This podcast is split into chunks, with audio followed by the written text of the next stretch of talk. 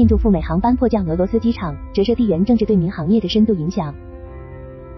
六月七日，印度航空公司 Air India 一架从德里起飞的波音777-200 LR 客机，在飞往美国旧金山的途中遭遇发动机故障，客机被迫紧急降落在俄罗斯远东地区的马加丹机场。印度航空公司在六月七日发布了一份关于此事的声明。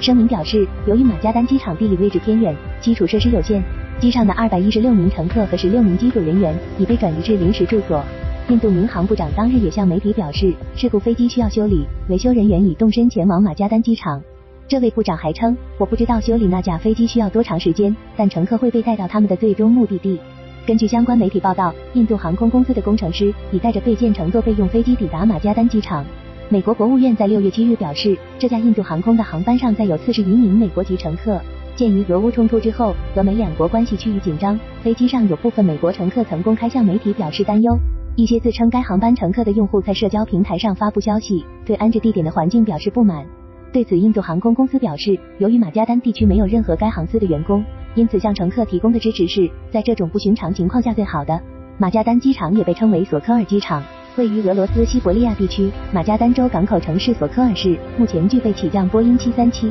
波音777、空客 A320、空客 A330 等双发中大型客机的能力。六月八日，印度航空公司派出了一架载有食品和生活必需品的波音777救援飞机抵达马加丹机场，将滞留旅客送达目的地。最终，该航班的二百一十六名乘客和十六名机组人员安全抵达了旧金山。此次事件之所以引发国际关注，焦点在于国际航班使用俄罗斯领空的问题。当地时间六月五日，第七十九届国际航空运输协会年度大会在土耳其伊斯坦布尔举行。会上诸多航司的不同态度，显示了各国对于俄罗斯境内机场能否作为全球航空运输关键过境点这一问题还存在分歧。美国联合航空公司以贸易担忧为由，对航班飞越俄罗斯领空表示反对，但印度航空公司则力挺俄罗斯。印度航空公司首席执行官坎贝尔威尔逊表示，印度航空公司将根据本国航线范围来运营，并非需要所有国家都同意，因此会有不同的结果。从对等原则来看，俄罗斯禁止一些西方国家使用其领空，是对西方对俄罗斯制裁的回应。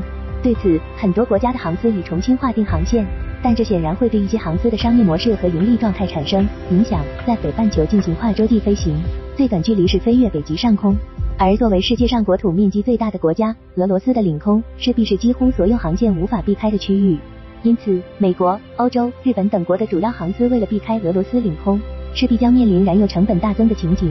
而中国、印度、海湾国家等国家和地区的航司仍能继续使用俄罗斯领空，显然更有成本优势。特别是对于正在迅猛发展中的印度航空公司来说，在过去两年中，这家航司在新股东塔塔集团领导下刚完成重组，新开通了大量直飞美国、欧洲的航线，国际影响力迅速扩大。因此，其希望能继续使用俄罗斯领空，通过降低成本扩大市场的愿景，显然是印度航司所梦寐以求的好机会。空客布局印度，高增长的印度民航市场有何特点？